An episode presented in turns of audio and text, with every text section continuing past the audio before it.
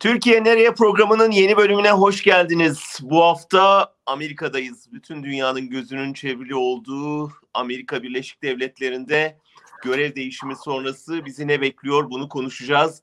New York'a gidiyoruz. New York'ta Pratt Institute'dan e, siyaset sosyolojisi e, öğretim üyesi, kültürel çalışmalar yapan e, benim de ODTÜ'den çok sevgili arkadaşım Kumru Toktamış'a bağlanıyoruz. Kumru yayınımıza hoş geldin.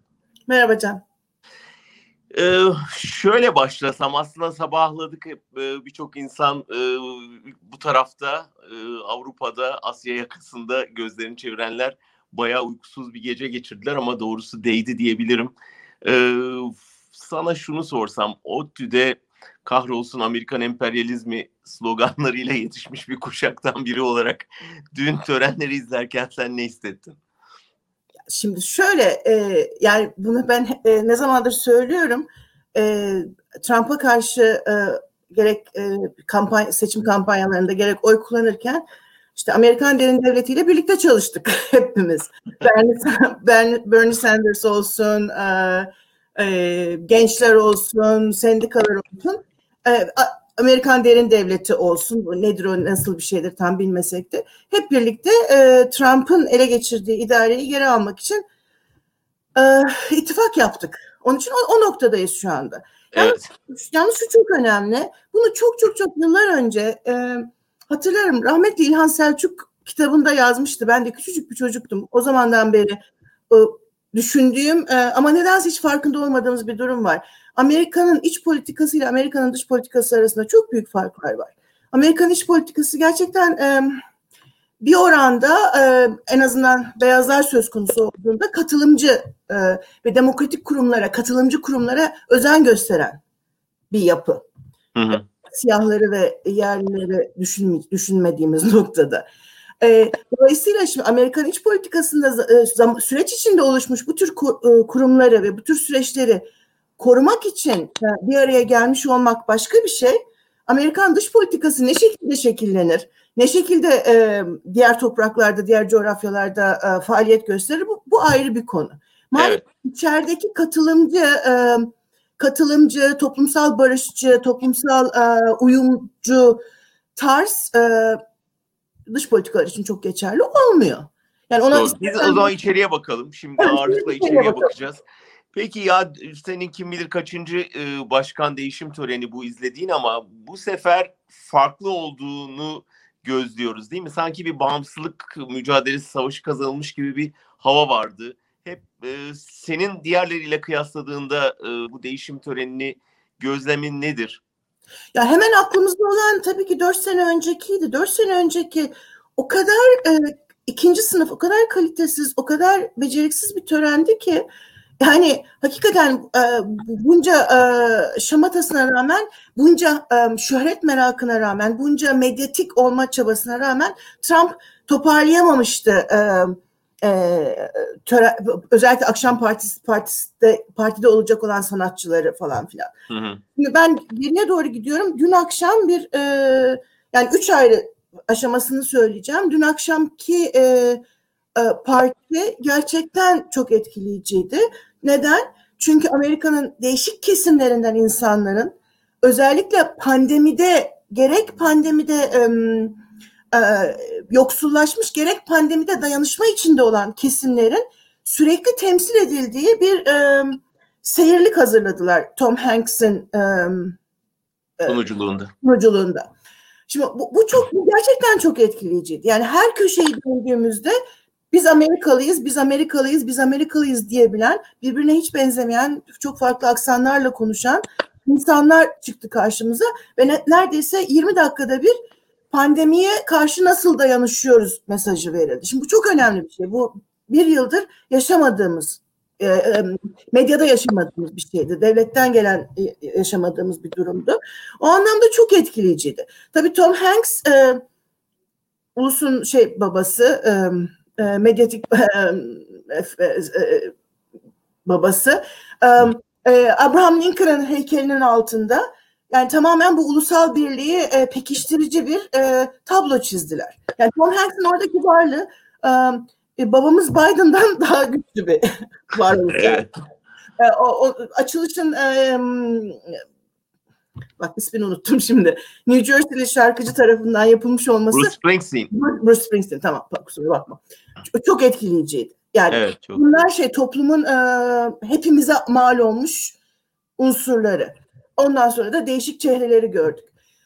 E, en tedirginlik anı olan o e, yemin etme töreni sırasında tabii çok çok ürkütücü şeyler vardı. Yani askerlerle çevrili, polisle çevrili. Ama yine de orada verilen görüntüde asker, polis, e, koruma değil. Hani Biden'ın çelik yelek giydiği çok belliydi. Ben ilk defa çelik yelek giyen başkan gördüm o törende. Daha önce var mıydı, dikkat ettik mi etmedik mi bilmiyorum ama ama işte bayraklarla artı Lady Gaga'yla artı İspanyolca konuşan Jennifer, Jennifer Lopez'le bir kez daha biz Amerika'yı böyle anlıyoruz, biz Amerika'yı böyle tanımlıyoruz yapıldı. Hı. Tabii orada e, gencecik bir e, şairin e, çok etkileyici, hepimizi çok etkileyen e, bir şiir okuması. E, o şiirde bir iki satır var, onu bak çevirmek gerekiyor. E, Amerika, e, ne mutlu Amerikalıyım demek için e, var olduğumuz hal, nereden geldiğimizden değil, geldiğimiz yerde neleri onardığımızla gurur duyalım. Hı. Geçmişe dair neleri onardığımızla gurur duyalım diyen gencecik bir kız çocuğu.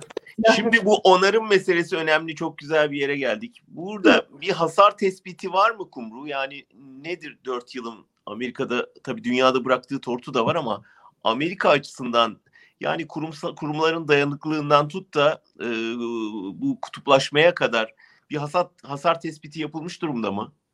Ee, çok sanmıyorum, çok emin değilim. Hala hasar tespitinin bile pazarlıkları yapılıyor bence. Yani e, o pazarlık bir süre sürecek ve hakikaten aslında belki de en tehlikeli durum o olacak. E, şimdi dünya açısından bakmayalım. E, şimdi dün akşam e, Biden gece yarısı çıktı 17 tane e, kanun hükmünde kararname imzaladı. Ben e, geriye yani hasarları toparlıyorum dedi. Hı hı. Ee, şimdi şu anda yaşanan en büyük hasar yani insan o kadar daha uzun boylu düşünemeyecek durumdayız ki 400 bin tane insanın e, büyük bir bölümünün yok yere ölmüş olması. Yani politikasızlık yüzünden, e, merkezileşmemiş bir sağlık politikasının eksikliği yüzünden falan.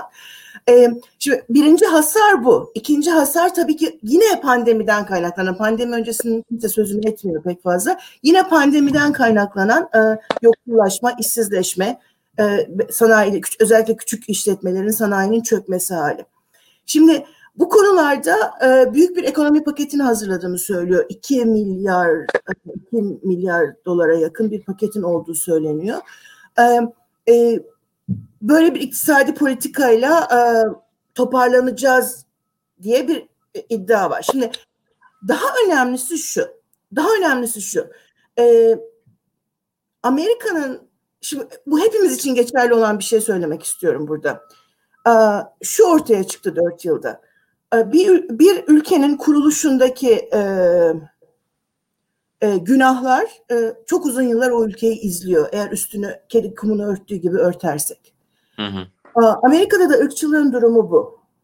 E, uzun yıllardır Amerika'yı izliyor olsak bile hiç bilemeyeceğimiz kadar e, muazzam, derinden akan karşıtlıklar, kutuplaşmalar var burada. Hı hı. E, bu kutuplaşmaları Trump yaratmadı. Trump bu kutuplaşmaların sonucu. Trump bu kutuş, kutuplaşmaları harekete geçirilebileceğine inanılan adamdı. Şimdi e, şu anda Amerika'da şu anda çok yaygın olan bir şey var. Trump'tan çok fazla bahsetmeyelim havası var. Ben bundan yana değilim açıkçası. Çünkü bu çok derinden at, akan e, e, siyah e, sosyolog e, W.E.B. Du Bois'un bir lafı var. E, beyaz üstünlüğü Amerika'nın kurucu prensibidir diyor. Bu kurucu prensip hala peşimizde. Bu kurucu prensibin harekete geçirebileceği kitleler var. Bu kurucu prensip, prensip gerekirse başkanlığı alabilecek durumda. Bu kurucu prensip hala da senatoda oturuyor. Hala temsilciler meclisinde daha da kalabalık bir şekilde oturuyor. Dolayısıyla bu, bu, bu kutuplaşmanın temizlenmesi e, e, ne kadar mümkün bundan çok emin değilim. Şimdi o yüzden tekrar oraya bağlayacağım geri dönebiliriz bunun tarihine. E, e, Biden'ın vermeye çalıştığı çoğulcu, çok e, kültürlü Amerika tablosu e, hükümeti, e, kabinesi, e, yerleştirdiği unsurlardaki o çok e, kültürlülük hali e, aslında biz Amerika olarak biz neyiz tablosuna bir e, bir ileri adım. Hı hı. Orada şu da var, orada şu da var. Biden'ın sürekli ettiği bir laf var. Biz e, Trump dönemine öyle e, referans veriyor. Biz bu değiliz diyor Trump dönemi için. Aslında açıkçası Amerika tam da o. Yani Amerika'nın kurucu prensipleri tam da o. Zaten e, Ted Cruz gibi, Joshua, Joshua Hawley gibi senatörlerin söylemeye çalıştıkları da o. Yani bizim sahip olduğumuz bir takım iktidarlar vardı. Siz bu İspanyolca konuşan insanlarla, siz bu bize benzemeyen insanlarla, siz bu oy kullanan siyahlarla bizim bu kurucu prensibimizin altına oydunuz, oymaktasınız, oymaya devam ediyorsunuz. Şimdi orada baktığın zaman 60 yerde dava açtı ya Trump.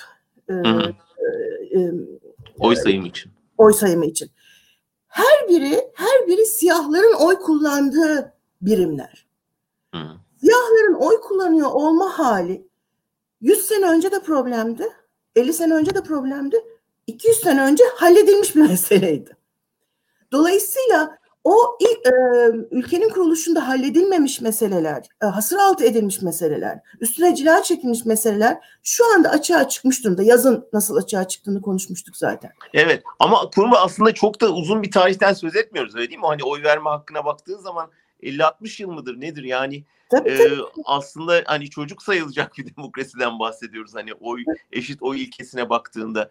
Ama şunu anlıyorum senin söylediklerinden yani birçok insan hani ben de çok şaşırdık ya Vikingler Vikingler kongre binasına giriyor falan diye ama sen diyorsun ki bu zaten orada duruyordu. Hani bu kadar görünür olduğu için şaşırmamıza şaşırmak lazım öyle mi? Evet ben o şaşırma halini hiç kabul etmiyorum. O şaşırma halinde bir yalancılık var. Bir aymazlık var. O şaşırma hali çok doğru bir hal değil. Hı hı. Ee, şimdi düşünebiliyor musun? Ted, e, Senatör Ted Cruz kalkıyor, Texas senatörü. Diyor ki e, e, 1877 e, uzlaşmasına geri dönmem. 77 miydi? Dur tarihi karış karıştırmayayım. E, 18, e, uzlaşmasına geri dönmemiz lazım diyor. Hı hı. Şimdi, o uzlaşmanın ne olduğunu tamam bizler belki dışarıdan bakınca bilemiyoruz ama o uzlaşma tam da Amerika'da köleciliğin bitmesinden sonra um, um, ayrılıkçı düzenin yani bir apartheid düzenine benzeyen düzenin siyahların e, ikinci sınıf vatandaş olma düzeninin meşrulaştığı değil, kurumlaştığı, yasallaştığı anlaşma. Adam açıkça bunu söyledi. Biz o oraya geri dönmek istiyoruz dedi. Aha. Bunu o bağlamda söyledi, bu bağlamda söyledi. Çok önemli. Mesaj gittiği yere gitti. E, daha bu sabah radyoda bir Teksaslı e, e, Cumhuriyetçi Partili diyeceğim. Biz hiçbir şekilde Biden'ın e, meşruiyetini kabul etmeyeceğiz. Bu savaş devam ediyor dedi. Şimdi um, bak şöyle bir şey oldu. Bu ülkede e, bu tür e, grupları milisler deniyor. Milisler denmesine karşıyım. Onu biraz sonra istersen ifade edeyim. Hı hı. Bu tür grupları yaklaşık Clinton döneminden beri özellikle Obama döneminde çok ciddi olarak çalışan e, akademisyen arkadaşlarım var. Ben onlardan biri değilim ama onlar yani kulak dolma on, onların yazıp çizdiklerini okuyorum. Bu insanlar yıllardır e, Oklahoma e, bombalanmasından beri yıllardır bundan söz ediyorlar zaten. E, şimdi yine bu konuyu akademinin bir köşesine sıkıştırıp siyasetin merkezine koymazsak eğer, konulmazsa eğer bu, bu ciddi sorun. Ama şuna katılmaz mısın? Yani 6 Ocak yani bunu artık en görünür hale getirdi ve insanlarda dehşet havası yarattı. Hani en aymazları bile ayın, ayıltıp sanki siyasetin tam göbeğine oturttu ve hani birçok şeyin değişimine katkı sağladı gibi geliyor uzaktan bakınca. Öyle düşünmüyor musun? Ya bir bakıma öyle oldu tabii. Yani suyunu çıkardılar orada. Mezun, evet. Mezunun suyu çıktı, bir soytarılık haline geldi. E, dolayısıyla da çok büyük bir meşruiyet yitirilmesi yaşandı. Bu doğru. Hı-hı. Ama meşruiyet kazanılır. İnsanlar bulurlar meşruiyet kazanmanın yollarını ve biçimlerini ve a, a, anlamlarını. Şimdi biz bu işi eğer kalkıp da işte tuhaf kılıklı adamların, e, güruhların e, yarattığı bir e, soytarılık olarak adlandırırsak eğer ki böyle bir eğilim hakikaten var. E, o zaman meseleyi meselenin özünü e, tartışmış olmuyoruz. Meseleyi karşımıza almış olmuyoruz. Bu adamlara destek veren unsurlar, bu adamların e, varoluşunu e, onaylayan, destekleyen unsurlar, bu adamlara biz sizi seviyoruz diyen unsurlar hala daha senatoda oturuyorlar. Hala daha kongrede oturuyorlar. Bir yüzdesi var mı Kumru bunun yani kamuoyu araştırmalarında? Hayır yok. Hayır yani yok. Cumhuriyetçi Parti'nin mesela ne kadarı gerçekten böyle radikal bir beyaz üstünlüğünü e, savunuyor, ne kadarı ya bu da çok ileri biz başka bir yerdeyiz Cumhuriyetçiler olarak daha liberal bir yaklaşımı savunabiliriz diyen bir şey kanat. Valla ben yüzde bir, yüzdelerle çok kolay konuşulabilen birisi değilim. Onun için hani konuşabiliyormuşum gibi yapmayacağım. Çünkü, ama ülkenin yarısı değil herhalde öyle değil mi? Hayır ülkenin yarısı değil ama yani Cumhuriyet yani Cumhuriyetçi Parti'nin içinde ya da Cumhuriyetçi Parti'ye oy verenler arasında bak şu anda şöyle düşün, şöyle bakalım. Temsilciler Meclisi'nde 500 kişilik yerde 100 kadar adam var. Adam ve kadın var. Bu pozisyonları bir şey, öyle ya da böyle bir şekilde destekleyen. Senatoda en azından iki tane kemik üç tane e, bir şekilde destekleyen ama daha da önemlisi her an yeniden destekleyebilecek durumda olan gruplar var Cumhuriyetçi Parti için. Dolayısıyla belki de şimdi yüzdeyi sorduğun zaman diyelim ki bu, bu beyaz üstünlüğünü savunan insan, e, savunan gruplar e, Cumhuriyetçi Parti'nin üçte birini oluşturuyorlar. Hı hı. Bu çok önemli bir sayı olmayabilir. Ama önemli olan zamanı geldiğinde ve gerek gördüklerinde e, eski senato başkanı gibi bunları oy potansiyeli olarak yeniden devreye sokabiliriz'i düşünen, planlayan kurt politikacılar var bu ülkede. Peki ben aslında daha çok Biden konuşmak istiyorum ama Trump meselesini hızla evet. kapatalım. Yeni bir parti sence işte bu, bu bu kemik oyları toplayacak bir Vatan Partisi ya da Vatanperverler Partisi olacak mı gerçekten görüyor musun öyle bir şey yoksa bir um, blöf müydü o? O galiba bir blöf. O pazarlama bir parçası onlar. Şimdi onlar, onların pazarlığını yapıyorlar. Ee, dediğim gibi her iki partinin de ağları, parti ağları diyelim onlara. Bu türden bölünmelere kapalı. Tam tersine bunları bir şekilde parti içinde e, söz sahibi kılacak araçları çok gelişmiş olan artık bunları eyaletlere de bu iktidarı eyaletlere de dağıtabilen çok usta, çok kurnaz politikacılar. Dolayısıyla ben üçüncü bir partinin çıkacağını beklemiyorum. Mesela Anladım. şöyle bir şey oluyor. Biden'a dönecek olursak bir parti vardır New York'ta kurulmuş olan e, Çalışan Aileler Partisi. Bayağı solda bir parti. İşte Biden'ı destekleyen, e, Bernie Sanders'ı destekleyen bir parti. Mesela bu parti birdenbire bu Biden harekatıyla birlikte yok olma tehlikesiyle karşı karşıya kalıyor gibi gözüktü. Partinin içinden konuşuyorum. ee, bu böyle yerel seçimlerde falan kendi adaylarını çıkartan bir partidir. Ee, ve Biden öyle bir koalisyon kurmakta bu işte anti-Trump koalisyon kurmakta o kadar başarılıydı ki bu parti yok olma tehlikesine de karşı karşıya geldi. Bir sürü bununla ilgili makale var şu anda. Fakat çok enteresandır. Derhal e, Demokratik Parti bu partiyi e, dün pardon dünkü yemin törenine davet ettiler. Yemin töreninde temsil edildi. Bu partinin ayakta durması, e, bu partinin gerek dışarıdan gerek partinin biraz içinden varlığını korumaya devam ediyor olması aslında Demokrat Demokratik Parti için iyi bir sübap oluyor. Hı hı. O yüzden yani ayrı bir partileşme, ayrı bir kemikleşme yerine bu türden e, geçirgen e, politik yapılarla her iki partinin de çok iyi ilişkileri var. Çok e, yani... Peki son son bağlantımızda sen hani Trump gitse de Trumpizmin ölmesi e, çok beklenmez demiştin ama sanki ben bu 6 Ocak sonrası Trumpizmin de ciddi bir yara aldığı ve hani özellikle Biden'ın şimdi izleyeceği politika ile birlikte e, inişe geçeceği o kadar başarılı olamayacağı gibi e, görüyorum. Bilmiyorum nasıl hissediyorsun? Ben hala yani o birkaç önce konuştuğumuz noktadayım. O noktadan pek uzaklaşmadım. Bir meşruiyet kaybı var. Ama ben hala daha gözümü şey bu Cumhuriyetçi Parti ağları dediğim insanlara çevirmiş durumdayım.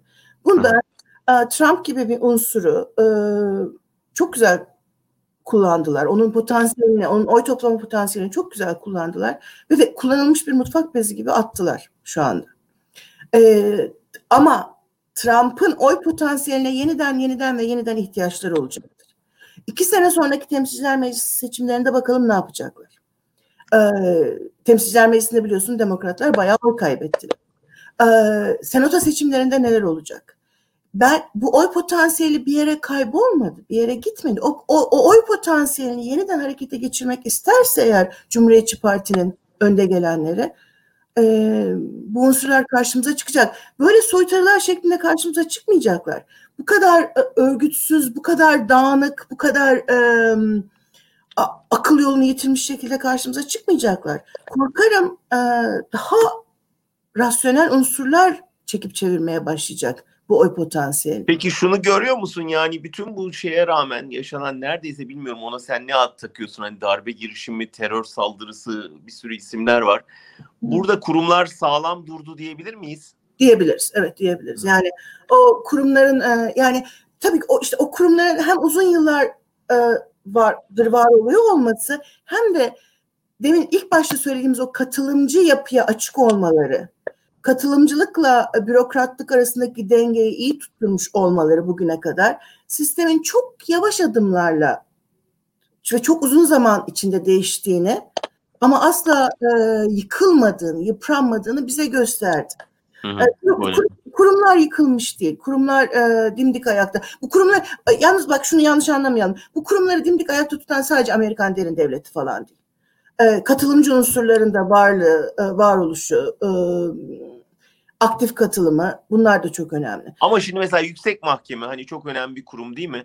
Ama hani Trump oraya giderek kendi atamasını yaptı ve biz onu hani kendi Türkiye'de tabii şey diye okuyoruz. Yani ona bağlı bir hakim gibi okuyoruz. Ama sonra bakıyorsun hani dün e, eski başkanlardan hemen sonra yüksek yargı mensupları e, şeye protokolde yer aldı filan. Yani orada yüksek mahkemenin anlamı Türkiye'deki Anayasa Mahkemesi kadar iktidarın hani iki dudağın arasında bir kurumdan bahsetmiyoruz galiba değil mi? Ama yine de hani Trump birini atadığı zaman eyvah bundan sonra ne olacak telaşı olduğunu görüyoruz bir yandan da. Tabii ki eyvah bundan sonra ne olacak telaşını görüyoruz ama e, öte yandan da bu, bu kurumlar da e, devletin bekasını ayakta tutabilmek için e, polarize olmanın karşısında bir yerde olmak gerektiğinin e, e, hem meşrulaştığı hem yasallaştığı kurumlar.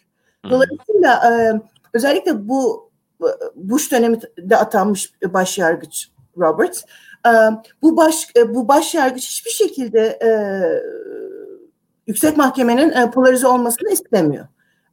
Bunun olmaması için de değişik defa seferlerde oy kullandı. Ha şimdi tehdit altında bir takım mevzular var mı? Var tabii ki. Yani ülkeyi bölen işte kürtaj olsun, e, silahlanma hakkı olsun. Bunlar ülkeyi bölen konular. Ama devletin bekası söz konusu olduğunda bu kurumla bu kurumun polarize olmaması çok yerleşik bir kültür. Bu yerleşik kültürü bizim gibi paket demokrasisiyle çalışan ülkelerde çok kolay anlamamız zor. Hakikaten bu çok buna çok üzülüyorum. Peki biraz Biden'dan konuşalım. Şimdi bizim karşı karşıya olduğumuz şey bir koalisyon mu? Bu, bu nasıl tanımlamamız lazım? Bir koalisyon bu. Ne hangi güçlerin koalisyonu? Şimdi iki partili rejimler iki partili falan değillerdir. Her iki parti de koalisyon partileri. Bunu unutmayalım. Ee, şimdi bu koalisyonda e, gerçekten e, Bernie Sanders'ın harekete geçirdiği kitle tabanının payı çok önemli. Yalnız bu pay da hala daha tartışmaya açık bir pay. Acaba bu pay yüzünden mi Temsilciler Meclisi kaybet deki etki sayı kaybedildi. Yoksa bu pay yüzünden bu kadar çok insan oy vermeye geldi. Bundan çok daha emin değiliz. Yani bunun araştırmaları yapılacak, bunun tartışmaları yapılacak.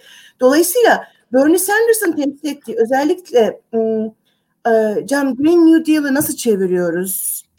Um... Şundan dolayı soruyorum. Çünkü onun yaptığı bir gönderme var. New Deal gönder. Yani Roosevelt'e yaptığı bir gönderme var. Roosevelt evet. New Deal yani Roosevelt'in Amerika'da harekete geçirdiği aslında sosyal demokrasi politikaları olan politikalar um, e, e, tabii burada sosyal demokrasi denmiyor ona burada onlara liberal deniyor. Çok komik bir evet. Burada futbola da zaten başka bir şey diyorlar onun için onu, yani e, hangi dili konuştuklarını çok anlayamıyoruz ama şimdi burada şöyle bir şey var.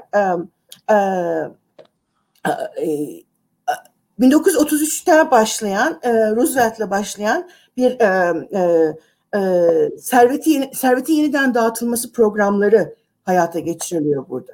Hı hı. Daha katılımcı programlar hayata geçiriliyor. Hatta Roosevelt bu programların anayasal hak olmasını istiyor. Tıpkı Avrupa'da olduğu gibi. Avrupa'da sosyal demokrasi anayasal haktır, sosyal haklar. Bu anayasal hak olmuyor burada ama kanunlara kanunlara geçiriliyor. Tabii ki anayasal hak olmadığı için hep Reagan'dan beri bunlar neoliberalizmle birlikte yerle bir edilen programlar.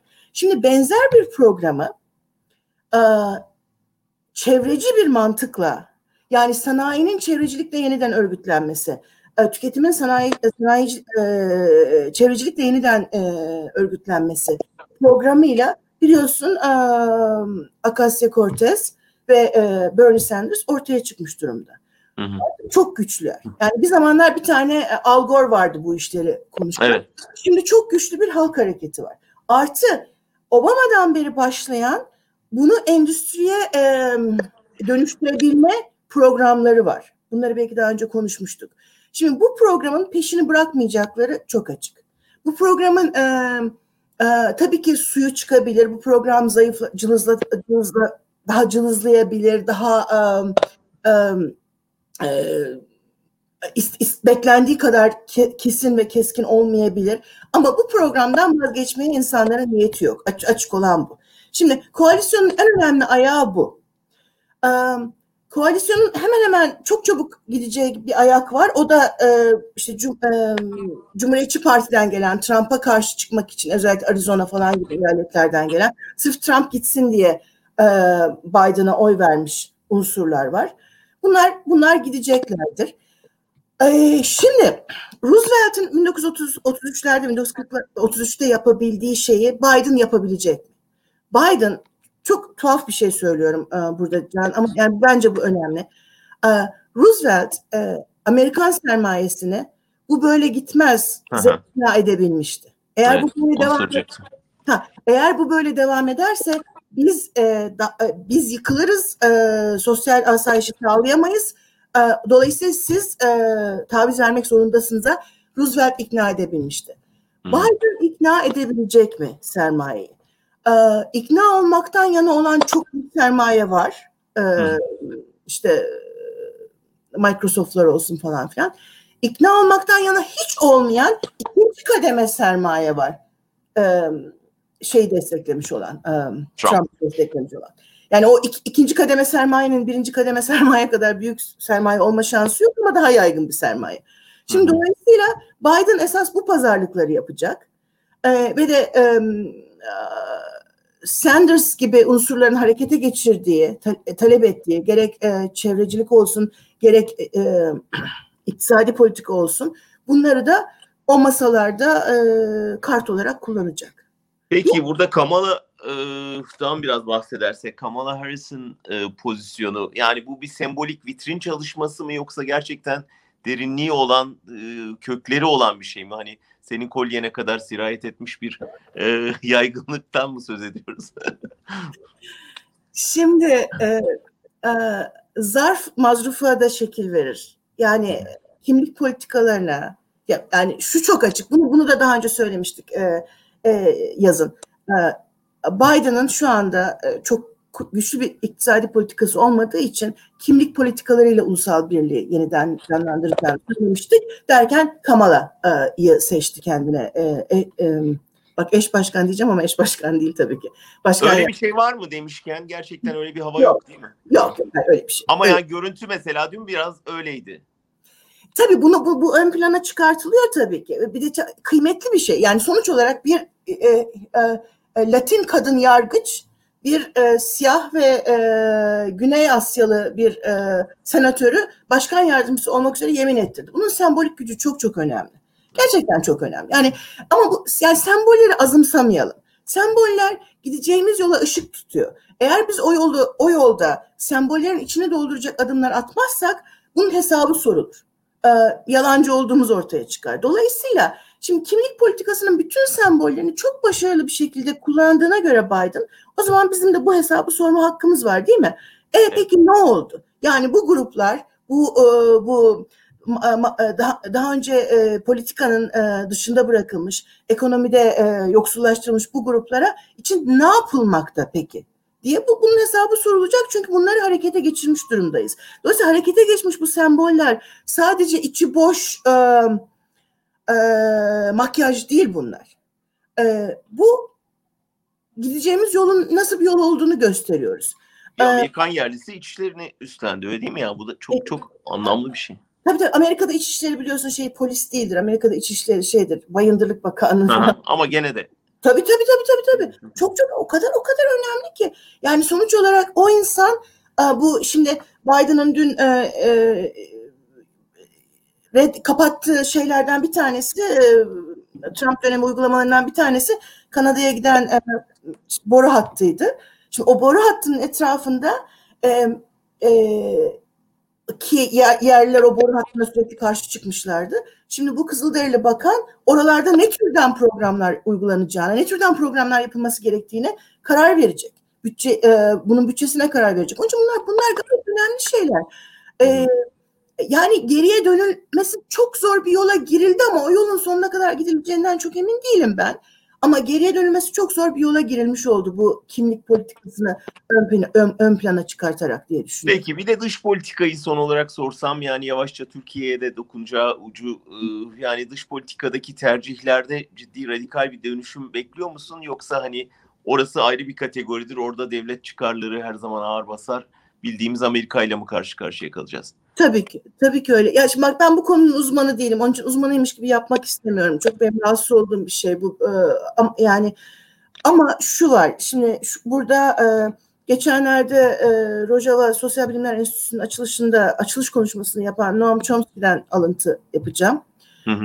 Aynı soru Noam Chomsky'ye soruldu. E, ve e, Chomsky'nin cevabı e, e, Amerikan Amerika dış politikası Amerika'nın çıkarlarına göre şekillenir. Hı hı. Şimdi Amerika'nın çıkarları diye bir şey söz konusu. Evet, sonuç olarak Trump'ın Çin'le takaza ediyor olması da bir Amerikan çıkarıydı. Şimdi o takazayı, bakın biz bu takazayı yumuşatıyoruz ama siz de ayağınızı denk alın şeklinde süsleyecek olan bir Biden yönetimi olacak. Çin'le Amerika arasındaki ilişkiler aynı keskinlikle, aynı düşmanlıkla olmasa bile aynı e, e, yoğunlukla devam edecek ilişkideki tartışmalar. Dolayısıyla e, bizim e, gerek Türkiye'de gerek bölgede e, Amerika'nın varlığı Amerikan çıkarlarıyla Amerikan çıkarlarına kim daha iyi hizmet edeceğine dair söz verirse o şekilde devam edecek. Hı hı. Tabii beklenti çok büyük öyle değil mi? Yani hem Amerika içinde hem Amerika dışında herhalde hani sihirli değnek beklentisi çok yüksek. Onun altında kalma ihtimalinde görülüyor mu? Ee, yani tabii o, o ihtimal çok var tabii ki var. Ee, çünkü hakikaten çok zor bir dönemin içinden çıkıldı Can. Bunu unutmayalım. Yani Trump'a dönmek istemiyoruz diyor herkes. Sen de bunu diyorsun ama çok zor bir dönemin içinden çıkıldı. Yani burada e, şimdi ben e, faşizm lafını bu kadar kolay kullanmaktan yana değilim. Ama e, yükselmekte olan otoriter bir kitle hareketinin e, ne e, bir toparlanın bakalım kendinize gelin dendi denebildi. E, üstelik de sandık yoluyla denebildi bu. E, bunun e, yani bunu başarmış olmanın bir şeyi var e, tabii ki. E, gözü karalığı var ama e, altından çok kolay kalkılabilecek bir dönem değil. Evet. Kumu son soru en ko- komiği hepimizin e, çok tebessümle izlediği Türkiye'nin Amerika'ya uyarısı yani bu e, CNN e, muhabirinin elinde o Türkiye hükümetinin açıklamasını görüp e, işte yetkilileri demokratik şeyleri değerlere bağlı kalmaya davet eden açıklamalar da dinledik. Yani e, bunu tabii buradan bakınca çok komik görünüyor ama oradan bakınca ne gördün sen? Ya ben e, açıkçası e, spikerin şaşırmış olması çok olan olağan ve çok sıradan gibi geldi. Çünkü yani, Türkiye'de şimdi e, Türkiye'deki durumu olup bitenleri eleştiren bir medya kalmadığı için e, hala daha Türkiye Türkiye'de bir e, m, demokratik katılımcılık varmış da Türkiye bu demokratik katılımcılık üstünden sağa sola laf edebilirmiş gibi bir intiba var. E, onun için çok şaşırdık dedi Türkiye'de basın buna. Vallahi ki herkes dünyada herkes biliyor ki Türkiye'de işte en yüksek e, basın mensubu e, tutuklular var. İnsanlar e, iddianamesiz yıllardır hapisteler. E, uluslararası mahkemeler dinlenme. Bu, bunun insanlar farkında Türkiye'deki rejimin demokratik olmadığının Ama buna rağmen Türkiye'de Amerika'daki durumdan endişe duyan bir hükümet var. Şimdi, şimdi valla endişemizi nasıl paketlediğimize bağlı bu. Şimdi açıkçası şunu söyleyeceğim. Bence bunun da bu, bu türden bir e, demokrasi oyunu oynanmasının e, nedeni e, nedeni demeyeyim de sorumlusu aslında Amerika. Çünkü Amerika böyle bir demokrasinin bir paket olduğunu, yüzeysel bir şey olduğu intibasını yaklaşık e, 20-30 yıldır dünyaya yaygınlaştırmış durumda zaten. Bu yüzden demokratik katılımcılık sor, e, sorgulanıyor. Demokrasi bir nesne değildir. Demokrasi bir paket değildir. Paketi alıp da Irak'a, paketi alıp da e, Afganistan'a götüremezsiniz. Ama bu anlayış yerleştiği anda Türkiye'de de demokrasinin böyle bir paket oldu. O paketi oradan oraya koyarsak eğer demokrasi varmış gibi yaparız. E, intibası çok bir yerleşik. Bununla devlet olunabileceğini, bununla hükümet olabileceği intibası sadece Türkiye'de değil. Polonya'da da var, Hindistan'da da var. Hı. E, e, Filipinler'de de var, Brezilya'da da var. Ona bunlar da o demokrasi paket bir paketlenmiş demokrasi, paket demokrasi anlayışı var. Dolayısıyla e, bunun bunu buna neden olan Amerika'nın dış politikasıdır. Bu dış politikayı da e, e, bu şekilde a, aynı şekilde sürdürebileceğini sanan e, e, ülkelerden biri Türkiye. Onun için e, böyle bir şeyde böyle bir e, efelenmeyi de yapabileceğini düşündü Türkiye'deki hükümet. E, yaptılardı? e, Valla kimse ciddiye almadı tabii ki. Almadı. evet. Gülümsemelere yol açtı. Buradan bakıldı, buradan bakıldığı zaman şunu söyleyebildik. Buna buna siz neden oldunuz? Yani buna Amerika neden oldu? Hı. Demokrasiyi oyuncağa çevirirseniz insanlar da oyun oynar onlarla. Halbuki çünkü Amerika'da işleyen demokratik süreç hiç böyle paket demokrasisi değil. Ee, ama e, bence sorumlusu sorumlusu Amerika'nın o 30-40 yıllık demokrasiyi gayrimeşru hale getiren paket demokrasisi anlayışıdır. Kumru Toktamış bize Trump yönetiminin gitmesinin Trumpizmin bitmesi anlamına otomatikman gelmediğini bir kez daha anlattı. Bir koalisyon var şimdi iktidarda ve o koalisyonun e, ne yapabileceğini hepimiz birlikte göreceğiz. Ama eğer bu yeni kalkınma modelini gerçekten oturtabilirse hem Amerika için hem dünya için önemli bir adım olacak. Öyle anlıyorum ben söylediklerinden Kumru. Çok çok teşekkürler katıldığın ve bizi Çok bilgilendirdiğin için. teşekkürler. Çok teşekkürler. Rica ederim. Çok teşekkürler. Evet bir başka Türkiye Nereye'de bir başka konuda ve konukla birlikte olmak üzere hepinize sevgiler, hoşçakalın.